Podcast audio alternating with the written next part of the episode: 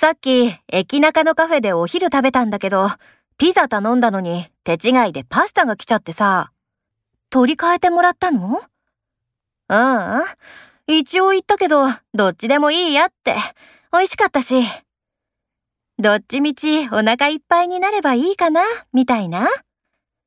そしたらお詫びにこれ。ピザ、お持ち帰りにしてくれたんだ。食べよう。やったお昼パート2だ